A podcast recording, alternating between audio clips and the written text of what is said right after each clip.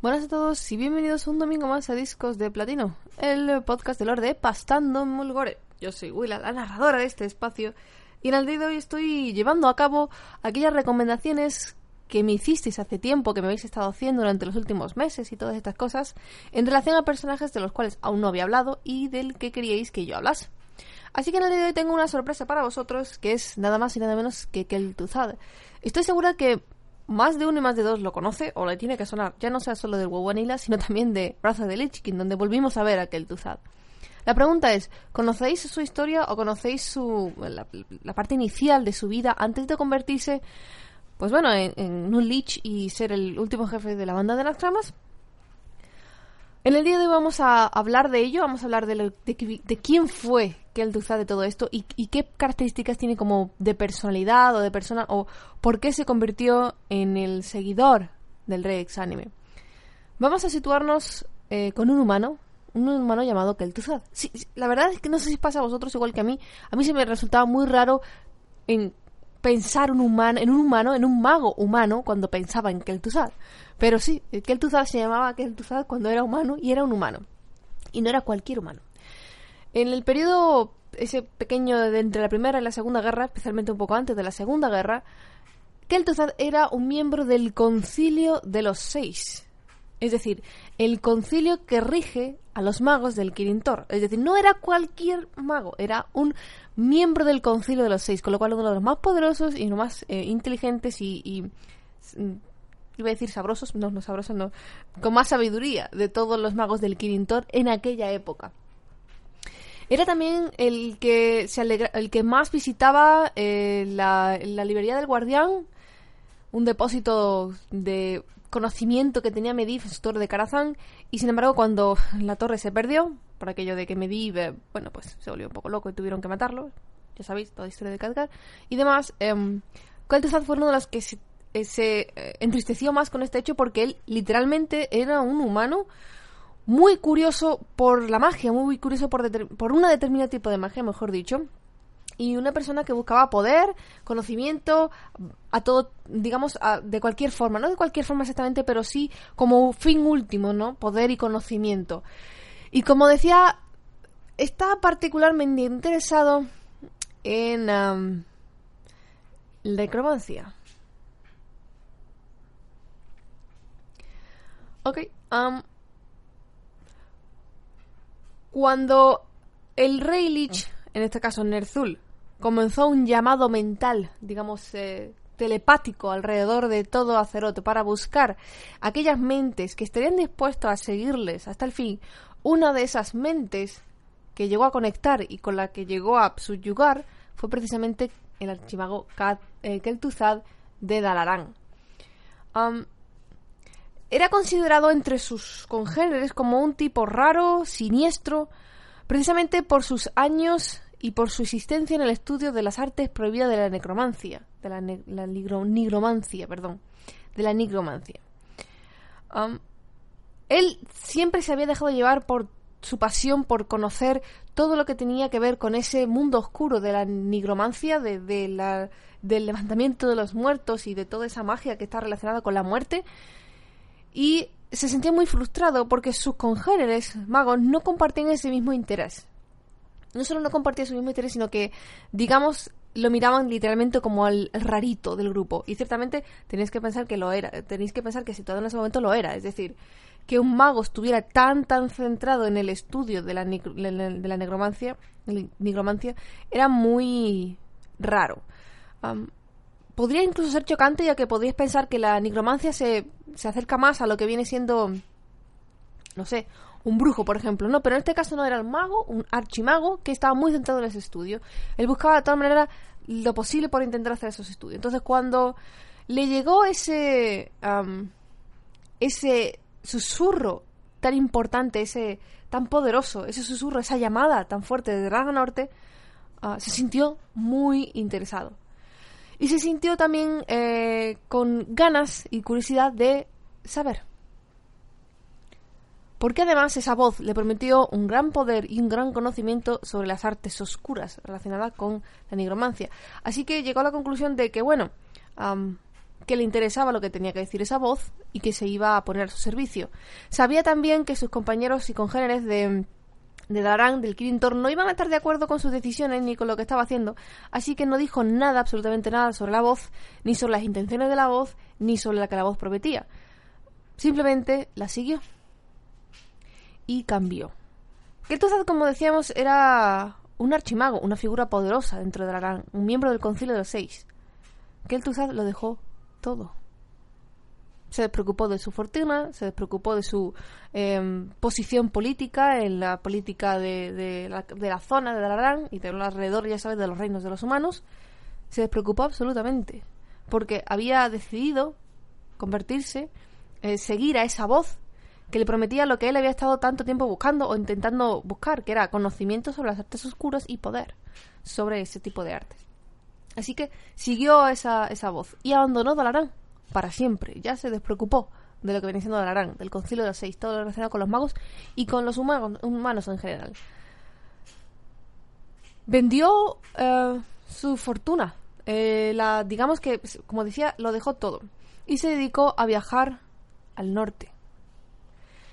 Y cuando llegó, finalmente, por fin, a la zona de Rasga Norte, fue cuando él eh, decidió ir a la, a la ciudadela Corona de Hielo a presentar sus servicios al rey exánime, en persona, digamos. Ya no solo seguir la voz, sino directamente ponerse a su servicio. Ya no solo cumplir con el llamado de esa voz que le decía ven, ven a mí, sino literalmente ponerse a su servicio. Cuando paseaba por la zona de la Norte, fue eh, cuando Kel'Thuzad sintió algo interesante. Y es cuando empezó a darse cuenta de que esa voz realmente tenía poder y que no era un poder cualquiera. Fue cuando él empezó a ser testigo de todas estas cosas y todas las demostraciones, por decirlo así, de lo que esa voz podía hacer. ¿Por qué? Porque uh, pasó cerca de las ruinas destrozadas de Azhol-Nerub. Ya sabéis que era ese reino de los nerubianos que estaba bajo tierra y que Nerzul prácticamente arrasó ¿no? en su intención de esclavizar a Nubarak. Para Kel'Thuzad eso fue una demostración del poder y la ferocidad de Nerzul y de lo que podía llegar a ser. Se empezó a creer incluso, empezó a convencerse de que aliarse con el rey exánime y con este misterioso ser llamado rey exánime o que se hace llamar rey exánime, no solo era absolutamente sabio, es decir, una buena decisión, sino que además podía hacerle de beneficio. Es decir, él pensaba ponerse a su disposición de forma absoluta, porque había visto que lo que le estaba mostrando eh, confirmaba su sospecha de que ese ser era muy poderoso. Finalmente, después de muchos meses, después de muchas luchas en la ya sabéis que Raja Norte no es muy amigable con respecto a extraños, sobre todo el tiempo, ¿no? Frío, todas estas cosas, mal tiempo. Finalmente llegó a Ciudad de la Corona de Hielo y se aproximó a la ciudad de Nerzul. Y se sorprendió. Aquí volvió a ver otra vez el poder de Nerzul en marcha, porque los guardianes de la ciudadela, sí, los, los no muertos, lo dejaron pasar, no lo atacaron. Inmediatamente abrieron la puerta y dejaron que él pasase sin problemas hasta el punto más profundo en donde se encontraba Nerthul. En aquel entonces era Nerthul y no el rey exánime. Em, eso es como si lo estuviera esperando. Para Caltazar fue como, me estaba esperando y sí, efectivamente Nerthul lo estaba esperando. Al final, Nerzul eh, se postró delante de. Perdón, al final que se postró delante de Nerzul y le ofreció su alma ya no solo su ser, su nacimiento, su alma, le ofrecía algo mucho más allá. Por supuesto, el rey Exánime estaba más que contento con que el Tuzad, porque además sintió que era un humano poderoso, un humano inteligente y que podía usarlo. Era muy útil. Vais a ver ahora que Kel'Thuzad fue una herramienta extremadamente útil para el rey Exánime en conjunto, no solo para Nerzul, sino también para Arzas. Sin embargo, Nerzul no transformó a Kel'Thuzad en aquel momento en uno de sus siervos, porque Kel'Thuzad hubiera aceptado eso que es algo que quiero dejar muy claro. En este punto, cuando eh, Kel'Thuzad se pone a los pies del rey Exánime y le dice voy a ser tu siervo, voy a entregarte mi alma, lo decía a propósito, porque sabía que Nerzul iba a acabar levantándolo como uno de sus súbditos, como uno muerto. Sin embargo, Nelzul en aquel momento todavía dejó a la humanidad, eh, la forma humana de Kel'Thuzad intacta, porque le servía más útil siendo eh, Kel'Thuzad como humano. Pero fijaos este punto de transformación y el deseo de, ir más allá de Kel'Thuzad, de que ya sabía en aquel entonces que en la, servitud, la servitud, la, servitud, la servitud, hacia Nerzul implicaba, o hacia el rey exánime, mejor dicho, implicaba ir más allá de su cuerpo físico, sino su alma. Es, algo, es, una, es muy interesante. Así que Nerzul, como digo, dejó intacto el cuerpo de Kel'Thuzad. No le interesaba matarlo en aquel entonces, le interesaba más que siguiera vivo como humano. Para poder así mandarle una serie de misiones en particular, la primera era que eh, utilizase su carisma y sus poderes de ilusión y persuasión para em, encandilar a un montón de gente de Lord Aeron. Básicamente para crear un grupo de gente que siguiera las eh, enseñanzas o las ideas del rey exánime y que pudiera seguir sus instrucciones. Así que Kel'Thuzad, después de esto, después de recibir las instrucciones de Ner'zhul y de recibir, por supuesto, las bendiciones de Ner'zhul, Kel'Thuzad volvió a Lord Aeron, pero esta vez disfrazado. No, eh, no quería llamar la atención, no iba a usar su, antiguo su antigua posición ni poder político. No, no, no, no. Él lo hacía, lo hizo muy poco a poco y muy bien, en un plan a largo plazo, muy poco a poco, paciencia. Durante, durante algunos tres años se dedicó a utilizar lo que le quedaba de su fortuna, a utilizar sus artes astutas y todo lo demás, a coleccionar a un conjunto de, de gente de más o menos de igualmente que al final aceptasen em, seguir al rey exánime y llamó a esa hermandad, ese junto de gente, le llamó el culto de los condenados o como se dice en inglés, cult of the damned. Y prometió a todos los acólitos uh, igualdad social y vida eterna en Azeroth a cambio solo de servicio y obediencia a Nerzul. Fijaos la promesa que les hizo. Socialidad, eh, perdón, igualdad social y vida eterna. Si lo pensáis bien, si Nerzul o el rey me transformaba a todos en, en no muertos, en sus vivientes no muertos, todos iban a ser iguales y todos iban a vivir eternamente. Que es lo que sucede realmente hoy día. Así que no les estaba prometiendo algo imposible, era algo realmente posible, dentro, claro, de la retorcida mente y de retorcida realidad del rey exánime, ¿no? Sin embargo, Kel'Thuzad, como digo, con esa llamada, incluso él mismo se sorprendió, porque eh, se encontró con que el, convertir y el, y el eliminar, o sea, eliminar no, restringir la influencia del poder de la luz, ya sabéis que el poder de la luz en aquel momento era cuando empezó a a restallar ¿no? la luz con los sacerdotes y con la creación de los paladines y todas estas cosas, que la Segunda Guerra. Sin embargo, Nerthul se sorprendió, perdón, Nerthul no, se sorprendió de que sus artes y que su llamado calasen tanta gente, llamase a tanta gente, esa promesa o esa forma de ser. Lo sorprendió porque él nunca engañó y sin embargo sí lo hizo. Es decir, la gente sabía, se acabó uniendo a un culto, una secta. Y, y que él se sorprendió porque hubo mucha más gente de lo que él esperaba. Sin embargo, eso obviamente em, era el plan perfecto para el rey exánime. Y su plan funcionó perfecto. Como digo, fue un plan a largo plazo, muy poco a poco. que Kel'Thuzad fue eh, bajo órdenes del rey exánime, utilizando las distintas em, eh, artes que, tiene, que tenía Kel'Thuzad para acercarse a un montón de humanos, a los cuales después corrompería. Corrompería no, mejor dicho. A los, después, a los cuales después convertiría en lo que viene siendo después la plaga. Muchas de las ciudades nortes de la zona de Lord Aeron se convirtieron inmediatamente. porque el plan del rey exánime consistía en lo siguiente, utilizando la influencia y el poder del culto de los condenados, el rey exánime le, dio a Kel'Thuzad y al, resto de acólitos una serie de ollas enormes llenas de un objeto interesante de una plaga. Y tenía como instrucciones que él tuviera de dejarlos en distintas ciudades, de forma, eh, digamos, estratégicas a lo largo de lo que tenía, digamos, que veían, eh, tanto Kel'Thuzad como el rey Exánime veían la zona de Lordaeron como zonas conquistadas, ¿no? O sea, aquellas zonas conquistadas eran zonas donde había cultistas y donde los cultistas del culto de los condenados, digamos que eh, tenían poder e influencia, ¿no? Entonces, en la zona donde tenían los cultistas poder e influencia, controlaron, llegaron allí una serie de calderos con, con la plaga y tenía como instrucción que el Tuzad el utilizar esa plaga para eh, convertir a los a esas ciudades, a esas, a esas villas en no muertos. Y prácticamente cayeron casi todas. De hecho, los cultistas estaban deseosos de cumplir con esas normas y esas reglas del rey exánime. Así que los cultistas estaban más que deseosos de convertirse en no muertos. Y hubo muchos, incluso muchos más de lo que, de lo que el propio Kel'Thuzad esperaba que, se convirtieran. Y Kel'Thuzad vio a esa nueva armada, esa nueva armada creciente del rey exánime y la llamó la plaga. Él fue el que le dio el nombre de la plaga, de la plaga o en inglés Scorch.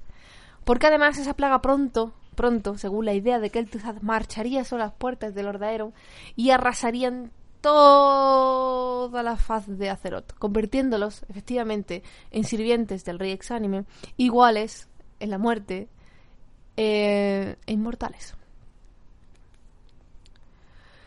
Ahora empezamos aquí con una serie de sucesos que seguro que van a sonar. Eh, con las instrucciones del rey, mediante instrucciones del rey eh, estaba vigilando la infección de una pequeña ciudad de Brill, no sé si suena la ciudad, y fue ahí donde fue descubierto por Jaina y por el príncipe Arzas.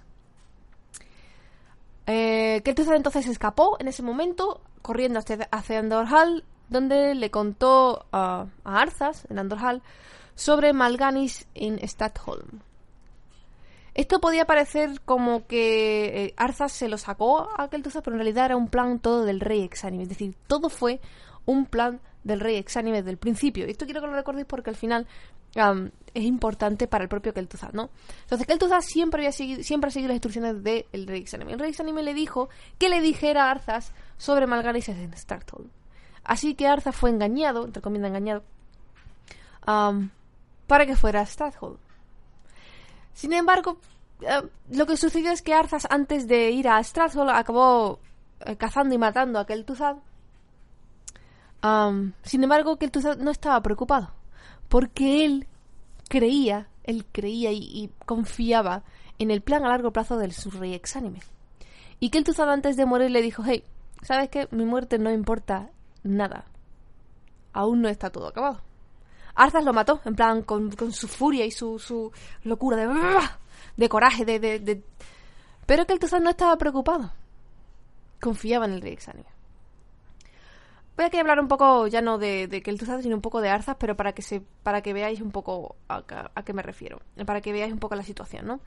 Bueno, pues ya sabéis que Arzas eh, fue los eventos de Stratholm, ya los conocéis, eh, todo lo que sucede con Jaina, con Uther, la conversión y la locura de de, de, de, de Arzas, de cómo se convirtió en lo que viene siendo el, rey exánime. No, no, exactamente el rey exánime, pero sí se convirtió en un sirviente de eh, Nerzul aún no, había, llegado el punto en el que Arzas y Nerzul se habían unido, sino que era el momento, situado en la historia, en el que Arzas viajaba a Raga Norte, consiguió a la agonía de, la escarcha, mató, bueno, entre comillas mató, no, a Bravo Bronce, cuando sabemos que en realidad no mató, pero bueno, sí.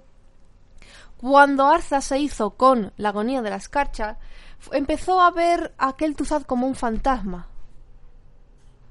Solo se, solo se aparecía ante Arzas. Y eh, Kel'Thuzad le explicó que no debía confiar en los señores del terror y que en realidad esos señores del terror eran los carceleros del rey exánime.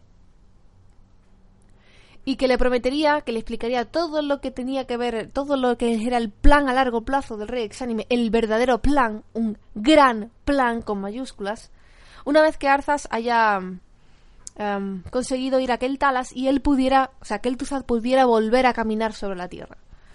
Como veis, aquí está una prueba de la demostración de la confianza de Kel'Thuzad sobre los planes del rey exánime y cómo el rey exánime había hecho un plan a muy largo plazo, confiando muy eh, de forma clave en personajes como Kel'Thuzad. Kel'Thuzad murió, lo mató Garzas y no le importó, porque sabía, confiaba en el rey exánime. Y el rey exánime lo que hizo fue darle la agonía de la escarcha a Arzas. Y cuando Arzas lo hizo, empezó a ver a, a, Nerzul, eh, perdón, a Kel'Thuzad. Este Kel'Thuzad estaba muerto, ya no estaba en conexión, en, eh, en, contacto con la Legión Ardiente, es decir, la Legión Ardiente vigilaba los pasos del rey exánime, no, más que los pasos, los supervisaba. Sin embargo, ya no tenía ningún poder sobre Kel'Thuzad, porque Kel'Thuzad ya era literalmente un siervo de Nerzul, del de, rey exánime. Era un no muerto, era una sombra, estaba, era, su alma, el alma que él había eh, destinado al rey exánime. Y mediante esa alma, esa, esa, fantasma, esa fantasma con el que se aparecía a Arzas, le pudo explicar lo justo para que, uno, advertirle sobre los señores del terror, Dos, advertirle que en realidad el rey exánime era una especie de clavo de esos señores del terror, que a su vez eran los sirvientes de la Legión Ardiente.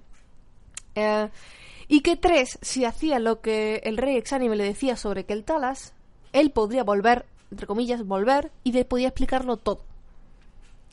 Keltuzad vigiló mientras Arzas eh, hacía lo que tenía que hacer en Luna Argenta, hacía lo que tenía que hacer con Silvanas, o hizo lo que quiso con Silvanas, y cómo arrasó con todo incluyendo el, Pozo del Sol, obviamente. No, vamos a quedar ahí. Y finalmente consiguió volver o hacer renacer aquel Tuzad, pero no en la forma humana, sino en la forma de un Lich. Es aquí cuando podemos decir que es la forma definitiva con la que conocemos a aquel Tuzad como un Lich. Y esto es, como digo, todo forma parte del plan del rey exánime desde el principio. Mientras viajaban hacia Alterac, Kel'Thuzad le explicó sobre la plaga que en realidad y el inicio eh, la plaga era simplemente um, una pequeña avanzadilla de lo que era la Legión Ardiente y que él, Kel'Thuzad, tenía que invocar al primero de los demonios, al heredar, llamado Arquimonde, a ese mundo mortal. Y Arzas lo ayudó. Kel'Thuzad realizó su ritual, um, o quiso realizar su ritual, y bueno, Mientras eh, intentaban abrir el portal oscuro y todas estas cosas, Kel'Thuzad le pidió a Arzas, por favor, Arzas, por favor, tienes que ir a Adán y tienes que robar el libro de Medivh.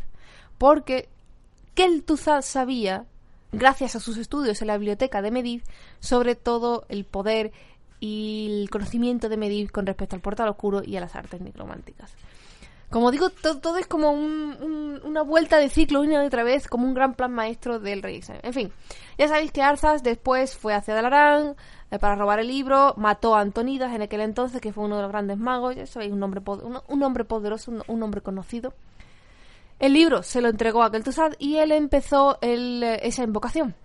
Mientras Arzas lo defendía de los ataques de Dalaran y del Kirintor. Es decir, literalmente Arzas ayudó a la llegada de Arquimonde a Azeroth, a la segunda invasión de la Legión Ardiente. Cuando todo se completó, Arquimonde, bueno, atravesó el portal y bueno, ya sabéis que la realidad la Legión Ardiente eh, solo pensaba usar al rey exánime para sus planes y después dejarlo tirado porque claro, no le interesaba que tuviera demasiado poder. Así que inmediatamente, nada más llegar a Arquimonde, lo primero que hizo fue promocionar a Ticondrius como el líder de la plaga y dejando que Arzas y Kel'Thuzad fueran nada menos. Sin embargo, y aquí volvemos a lo mismo, que el Tuzad confiaba en el rey Exalvi. Él tenía otros planes, así que desapareció. En la destrucción de Arán él se fue. Hizo otras cosas. Porque confiaba en el plan a largo plazo del rey exánime. No confiaba en la Legión Ardiente, no confiaba en el Arquimonde, no confiaba en el poder de Ticondrius. No. Y eso es algo muy interesante. Porque siendo que el Tuzad buscaba poder y, conocimiento por sobre todas las cosas, vosotros podéis pensar, bueno, pues qué mejor para poderle, para ofrecer poder y, y, conocimiento sobre todas las cosas que la Legión Ardiente, que, bueno, lleva muchos años lo que viene siendo corrompiendo a muchos planetas, ¿no? Tenían, digamos, experiencia en ese tipo de situaciones en las que corromper a la gente. Pero que el Tuzad no. Que el Fiel, siempre, ciegamente, siguiendo el, el, gran plan del rey exánime.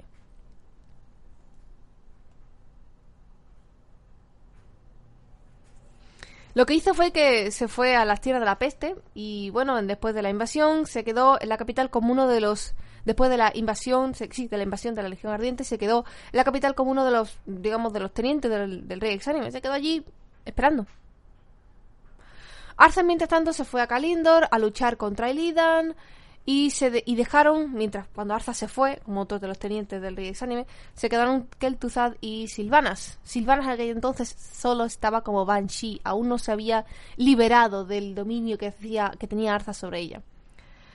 Todos ellos, es decir, Kel'Thuzad, Silvanas y Arthas, supieron mucho antes que los señores del terror que la Legión Ardiente había fallado en su segunda invasión. Y se callaron. Porque la lealtad de Kel'Thuzad no era con la Legión Ardiente, siempre fue con el rey exánime. Y bueno, Silvana ya sabía que era una Banshee que estaba esclavizada por Arzas, así que... Eh. Y Arzas estaba corrupto por... Eh, estaba bastante corrupto ya, sí, por el eh, rey exánime, así que no iban a decir absolutamente nada. Arzas volvió de Kalindor y por supuesto arrasó la capital, mató a, los señores del terror y bueno, entonces estaba muy contento de verlo. Sin embargo, algo sucedía con Arzas y era que empezaba a tener una serie como de problemas de salud. Arzas como que se sentía cada vez más débil, estaba empezando a tener em, ataques epilépticos o, ataques y problemas de salud importantes que, que él no entendía, no sabía lo que estaba sucediendo. Pero nosotros sí sabemos lo que estaba sucediendo. Lo que estaba sucediendo era que Arzas y el rey Exánime se estaban debilitando. Mejor dicho, Arzas y Nerzul estaban conectados y se estaban debilitando. ¿Por qué? Porque no estaban unidos. Tenían que ser dos en uno. Para poder obtener mayor poder y no dejarse influenciar por la Legión Ardiente y ser un ser de entidad mega ultra poderosa, más allá de incluso del poder de la Legión Ardiente. Esto lo sabemos nosotros porque lo, lo hemos visto de después. Pero aquel entonces, como digo, que el no sabía nada de ello. Um, recibió una visión de Nerzul, que le dijo que tenía que volver cuanto antes a las Norte, que era imperativo que volviera cuanto antes a Norte. Y nosotros sabemos por qué, lo acabo de explicar, ¿no? Que el pues inmediatamente, nada más eh, enterarse de esto, preparó todo. Todo, todo, todo preparó. Fijaos hasta aquel punto la, la, la, la devoción o, o la servitud de, de, de que él sobre, sobre el rey anime de que, hey, que tienes que irte, pues yo te lo preparo todo y te, lo dejo listo. Sin embargo, fueron atacados por los señores del terror y se separaron. Um, y por suerte, cuando Kel'Thuzad consiguió escapar y consiguió liberarse de los señores del terror y, bueno, escapar de la ciudad de entrañas, Kel'Thuzad fue capaz de salvar a Arzas en el último minuto.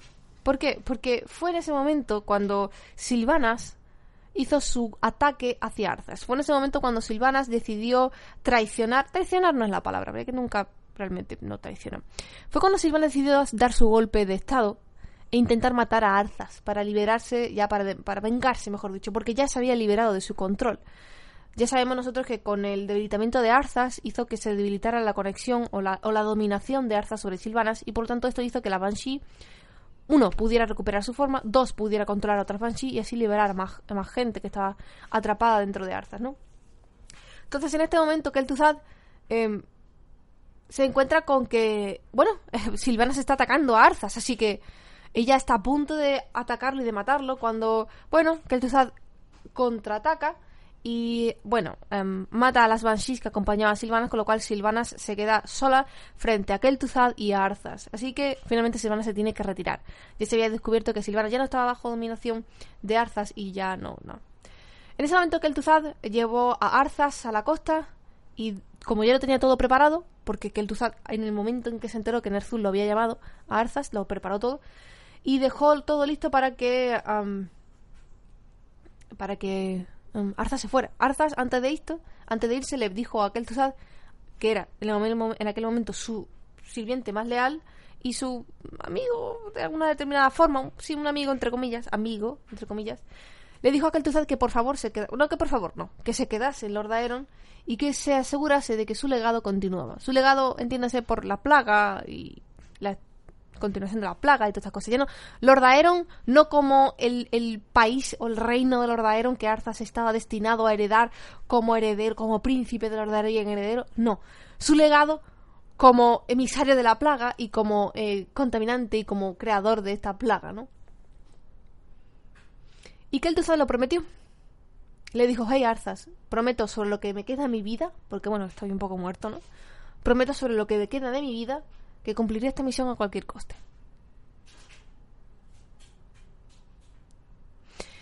En lo que quedaba de la batalla entre las silvanas y los señores del terror, que el Tuzad se llevó a, sus, eh, a sus esbirros, a las fuerzas que quedaban para que se escondieran, y luego volvió.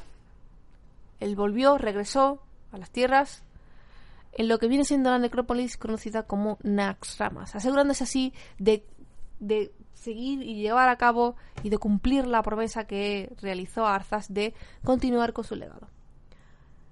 Y aquí es donde llegamos a los eventos de World of Warcraft original, del World of Warcraft Vanilla. Supuestamente nosotros en esos momentos, cuando llegamos a World of Warcraft, a World of Warcraft Vanilla y en Naxxramas, se supone que nosotros como campeones deberíamos haberlo matado. Sin embargo, no fue muerto, sino fue derrotado. no sé si esto es como una forma de Blizzard de otra vez reutilizar una vez y otra vez los personajes, pero digamos que no... resulta que cada vez que derrotábamos a aquel Tuzad, que derrotábamos, no que matábamos a aquel Tuzad, quedaba una cosa llamada la filacteria de Tuzad. Era un objeto que ya no existe en el juego, creo que ya lo quitaron, in-game me refiero, pero que indicaba que Kel'Thuzad no murió, sino que quedó una pequeña parte de él. Y como quedó una pequeña parte de él, podía volver, que es finalmente eh, lo que sucedió. Resulta que en una de las misiones del WoW Vanilla, nosotros como jugadores tenemos esta filacteria de Kel'Thuzad y nosotros queríamos destruirla, porque claro, si la destruimos ya supuestamente destruíamos a Kel'Thuzad de toda manera, ¿no?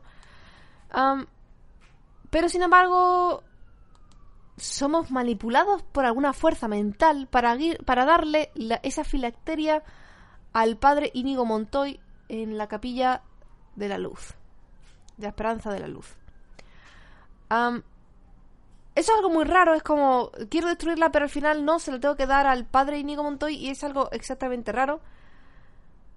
Sin embargo, lo que nos enteramos después es que a este tipo, Montoy, em, no dio, no entregó esta filacteria al, al Alba Argenta, sino que desapareció. Así que eso empezó a preocupar a mucha gente sobre lo que podía significar. Después de mucho tiempo nos enteramos que efectivamente la filacteria fue usada para volver a llamar a aquel Tuzad, es como, como un huevo de Murky que una y otra vez aparece porque el huevo no se destruye, la filacteria sigue vivo, y es lo que hace que vuelva a ocupar Naxxramas en Wrath of the Lich Esta vez lo que sucede es que Naxxramas se mueve de su antigua localización de los, de los reinos del este y se va hacia Raja Norte. ¿Por qué? Porque bueno, ya se sentía un poco mal por aquello de haber perdido una vez y de haber incumplido la promesa que le hizo Arzas.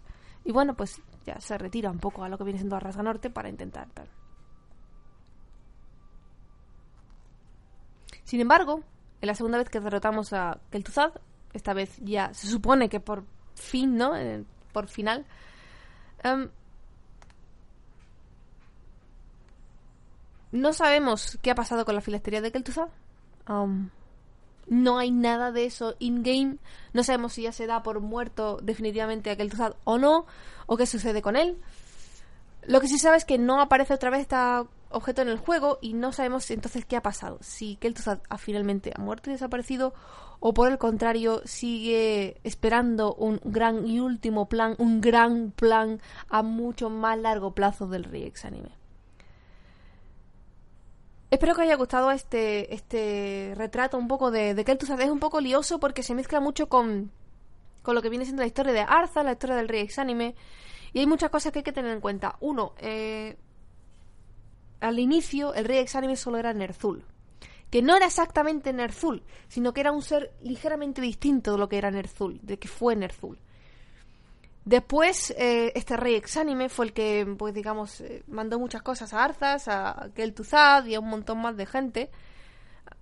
Después se unió con Arzas. Se unieron este ser, Nerzul, con el rey exánime, con Arzas, y se convirtieron en el rey exánime, tal y como lo conocimos en of the Lich King. Sin embargo, como digo, este ser es distinto de lo que conocemos y ahora es otro ser diferente, pero sigue siendo el rey exánime, con Volvar. Por lo tanto, el rey exánime sigue existiendo. Ese ser original que fue el que llamó, hizo ese llamado a Kel'Thuzad y, y por el cual Kel'Thuzad respondió, sigue existiendo. Ahora, lo que no sé si existe, y que no sé si Blizzard alguna vez volverá a hacer, así como otra vez en Necromancia, ¿no? Y Lidan, Onyxia, um, no sé si volverá a aparecer Kel'Thuzad. Es posible. Lo que sí vemos, o lo que sí hemos visto a través de la vida de Kel'Thuzad, es que fue, o ha sido el sirviente más leal de Nerzul, o mejor dicho, del rey exánime. Esto es porque, aun incluso su muerte, su primera muerte a manos de Arza, su segunda muerte a manos del, de, los campeones de Azeroth, ¿no? En Arxramas, la primera vez, aun incluso en esas muertes, seguía confiando en el poder y en, y en el gran plan del rey exánime para volver en su poder, en su conocimiento y las artes de la necromancia. Entonces me es muy interesante precisamente por ese sentido Tuzad confió siempre en el rey exánime. Y como digo, es curioso porque este rey exánime que corrompió, que hizo un llamado de corrupción a, Tuzad, eh, no es diferente de otros llamados que, ha podido, que han podido hacer otros seres, como por ejemplo los dioses antiguos, o por ejemplo la Legión Ardiente, que también tiene esa, em, digamos, ese modo operandi de em, enviar un aviso o llamar una voz, enviar una voz telepática y quien escuche, pues ahí corromperlo, ¿no? Ya sabéis que los antiguos, por ejemplo, son muy, muy listillos con los susurros, ¿no? y la Legión Ardiente también con, con, el contacto a través del vacío visal. Y sin embargo, en este caso, el método de contacto fue diferente, similar pero diferente, y el, que respondió fue Kel'Thuzad. Y Kel'Thuzad literalmente se convirtió en el mejor sirviente del rey exánime. Siempre siguiéndolo, siempre eh, cumpliendo con lo que decía, más allá de sus propias muertes.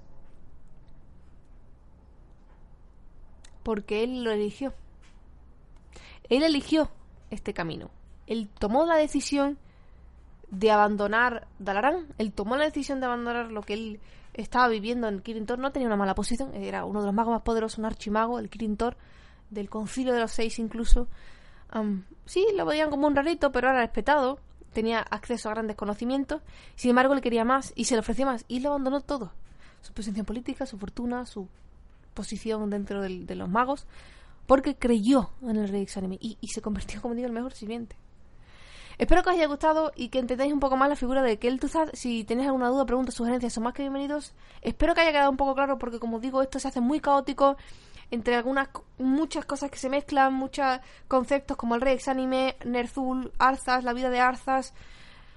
Y si no lo tenéis claro, se hace todo mucho más lío. Es como, como una historia cronológica mucho más liosa.